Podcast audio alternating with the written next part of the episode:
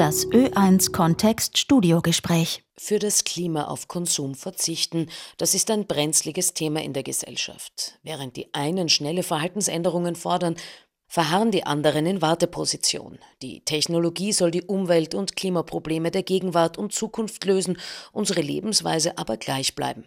Zwischen diesen Polen hat der Ökonom und Nachhaltigkeitsforscher Fred Lux seine Ökonomie der Großzügigkeit angesiedelt. Über sein Buch sprechen wir jetzt in Kontext. Schön, dass Sie da sind. Vielen Dank für die Einladung. Fred Lux, in Ihrem Buch Ökonomie der Großzügigkeit schreiben Sie, dass die Normalität, wie wir sie kennen, nicht überleben wird, dass wir eine große gesamtgesellschaftliche Transformation brauchen.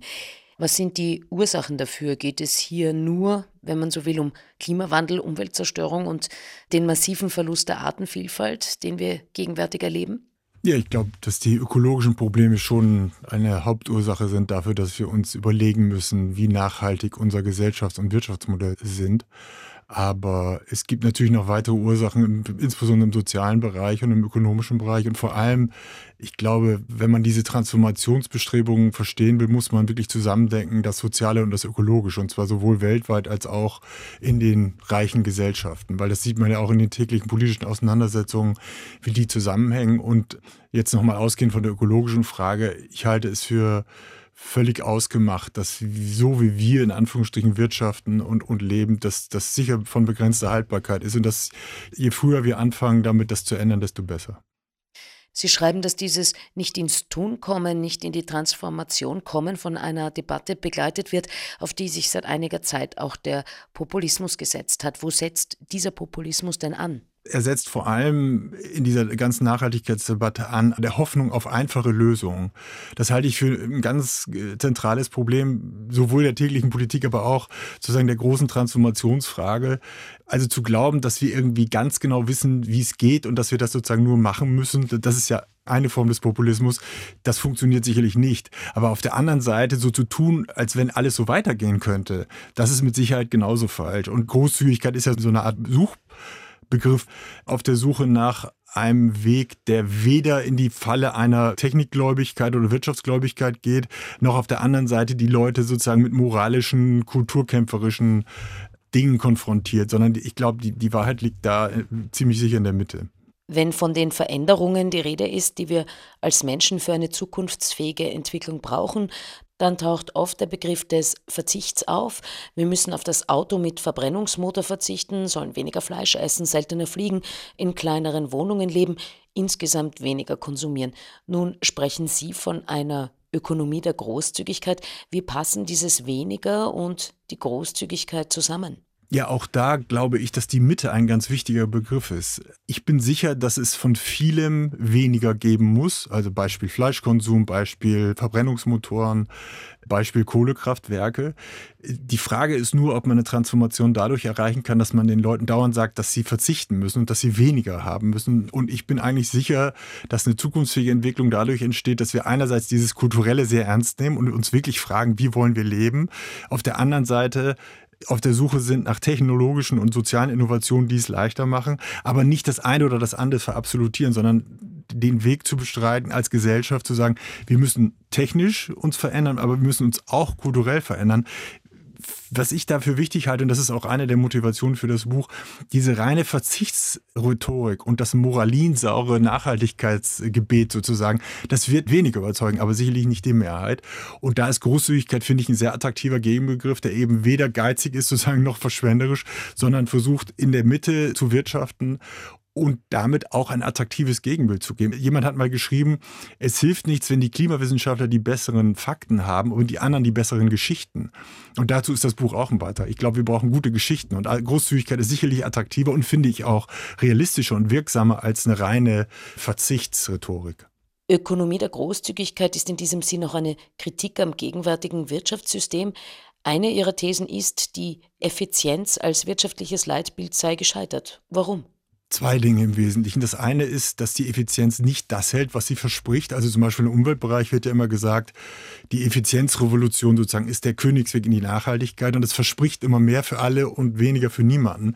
Und das ist ein Irrglaube. Also das klassische Beispiel dafür sind Autos. Automotoren sind heute wesentlich effizienter, aber die Autos sind schwerer, sie, sie haben mehr PS, es wird mehr mit ihnen gefahren. Das heißt, da tritt die Effizienz einfach an, an ihre Grenzen auch wenn man das größere Bild anschaut, also wirtschaftsgeschichtlich gleichsam, sieht man, dass diese, dieser Wettlauf zwischen Knappheit und Effizienz, der hat uns reich gemacht auf eine gewisse Art und Weise, durch Wachstum, durch Effizienzgewinne. Nur in einer endlichen Welt kommt das halt an seine Grenzen. Und das sehen wir jetzt auch beim Beispiel Klima oder Artenvielfalt. Die Effizienz sozusagen wird uns nicht retten. Das ist die eine Kritik, dass die Effizienz eigentlich total überschätzt wird. Und auf der anderen Seite aber zu sagen oder festzustellen, dass sozusagen kulturell, wenn man so will, oder sozial, die Effizienz eben auch große Risiken birgt. Also Beispiel Selbstoptimierung, das finde ich eigentlich das schönste Beispiel, wo sozusagen jede und jeder aufgerufen ist, ihr und sein Leben irgendwie effizient zu gestalten. Und vielleicht kommt da sozusagen mehr Veränderungsimpuls sogar her als aus der ökologischen Ecke, weil ich, ich orte da schon auch eine Überforderung und Unzufriedenheit damit, die, dieses dauernde noch schneller und noch effizienter und noch mehr Aktivität in den Tag zu packen. Und das ist die andere Seite der Effizienzkritik, dass sie, wie gesagt, nochmal zusammengefasst, sie verspricht zu viel und sie hat aber auch Nebenwirkungen, die wir ernster nehmen sollten, als wir es bisher getan haben als Gesellschaft. Mit der Frage, wie sich die Gesellschaft und Wirtschaft verändern müssen, beschäftigen sich viele Forschende aus Ökonomie, Ökologie oder auch Umweltpsychologie und viele vertreten Postwachstumsthesen, also eine Abkehr vom kapitalistischen Wachstumsimperativ. Sie selbst plädieren für eine nachhaltige Entwicklung. Impliziert das nicht weiteres Wachstum?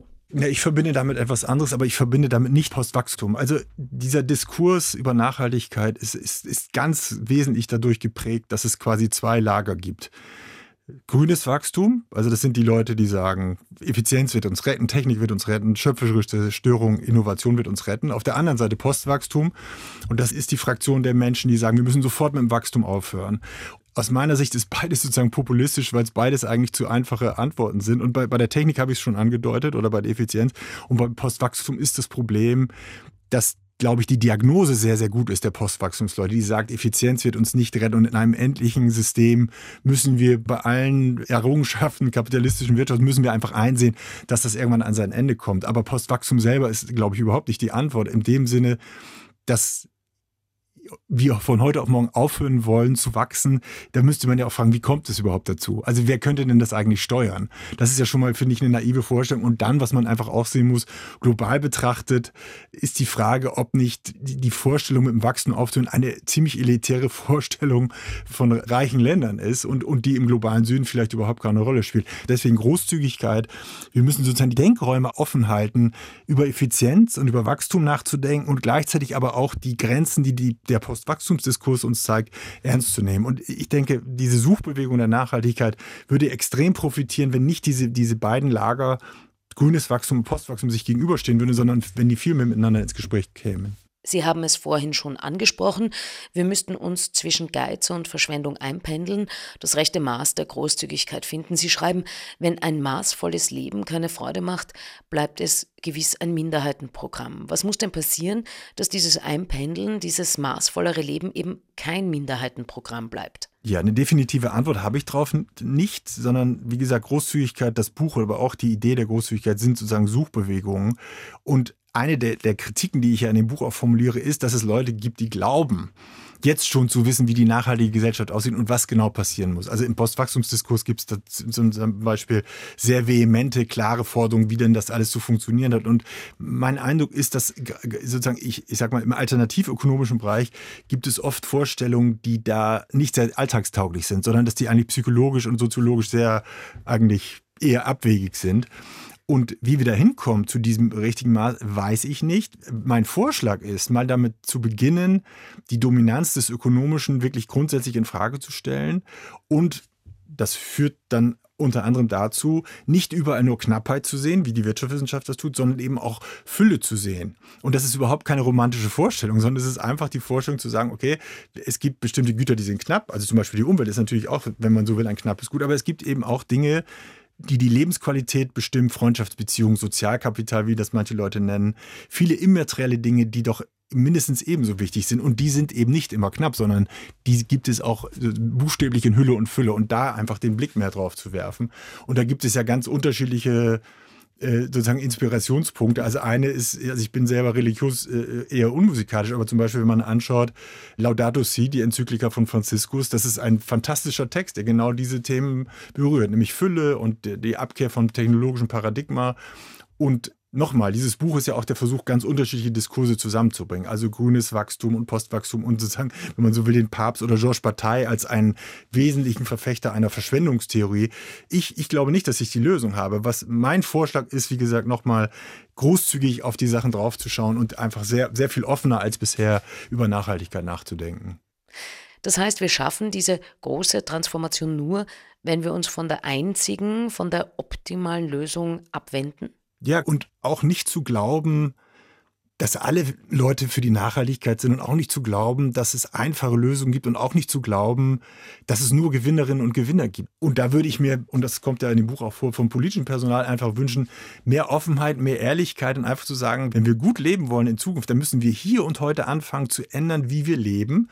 Und da ist es sicherlich ein Beitrag dazu, das voranzubringen, indem politische Akteure und Akteurinnen offen und ehrlich debattieren. Man kann mir sagen, du bist politisch naiv, dann werden die Leute nicht gewählt. Ich sehe das ganz anders. Jemand hat mal gesagt, eine äh, österreichische Schriftstellerin, die Wahrheit ist den Menschen zuzumuten. Und ich denke, das gilt auch für die Nachhaltigkeit. Und damit mal anzufangen, wäre schon auch mal ein Schritt in die richtige Richtung. Die Debatte muss sich öffnen, muss breiter werden. Das formulieren Sie als eines der Ziele der Ökonomie der Großzügigkeit. Wie kann das bei einem so komplexen Thema wie Klimawandel und gesellschaftlicher Transformation denn gelingen? Ich denke, ein wichtiger Punkt ist, nicht darauf zu vertrauen, dass die sogenannten Expertinnen und Experten das sozusagen alles wissen und auch nicht zu glauben, dass die politisch Handelnden alles wissen oder auch nicht zu glauben, dass die Wirtschaft es weiß, sondern erstens bei der Großzügigkeit kann man ja auch bei sich selber anfangen, also auf so einer ganz basalen, banalen Ebene, wenn man so will. Also ich kann ja großzügig durch den Alltag gehen oder, oder geizig, wo ich denke, Großzügigkeit wäre mal ein Beitrag zur Lebensqualität. Und zum anderen die Anerkenntnis, dass nicht ein gesellschaftlicher Akteur die Antwort hat, sondern dass diese Suchbewegung Nachhaltigkeit dadurch geprägt sein muss, wenn sie erfolgreich sein will, dass der Staat, also die Politik, die Wirtschaft, die Nichtregierungsorganisationen, die Kirche meinetwegen, die Gewerkschaften, die Wissenschaft zusammenarbeiten und mit einer gewissen Offenheit an die Sache herangehen. Und da orte ich zum Beispiel, also jetzt in Deutschland und Österreich, wo ich mich ein bisschen auskenne, orte ich schon teilweise eine wirklich populistische Zuspitzung der Dinge. Also Stichwort, dürfen wir noch ein Schnitzel essen, dürfen wir noch Auto fahren. Das ist ja teilweise wirklich von einer wirklich ärmlichen Qualität, wie dort sozusagen politisch darüber diskutiert wird. Und da vielleicht auch anders an das Thema heranzugehen. Und vielleicht, wenn ich das noch sagen darf, es gibt ja schon Ansätze, wo Großzügigkeit eine viel größere Rolle spielt als noch vor zehn Jahren. Jahren, also Großzügigkeit, wie ich sie verstehe, nämlich zum Beispiel in der Handelspolitik. Die effiziente Globalisierung steht ja heute fundamental in Frage zu, zugunsten anderer Kriterien wie der Nachhaltigkeit. Und da ließe sich jetzt lange drüber reden, aber ich denke, was diese Beispiele zeigen, die ich ja auch im Buch zitiere, die Großzügigkeit ist eben kein abgehobenes Programm, was sozusagen überhaupt nicht anschlussfähig ist, sondern es gibt tatsächlich hier und heute Bewegungen, die zeigen, dass das möglich ist, in diese Richtung zu denken und auch zu handeln. Fred Luxe Buch hat einen durchwegs optimistischen Unterton. Nun sagen manche, es ist fünf vor zwölf, andere sagen, es ist bereits zu spät für diese Transformation. Der Klimawandel ist unaufhaltbar. Woher rührt denn Ihr Optimismus? Also wenn ich das persönlich beantworten darf, ich bin vor 18 Monaten Vater geworden und selbst wenn mir die Lage aussichtslos erschiene, würde ich mich zur Hoffnung verpflichtet fühlen.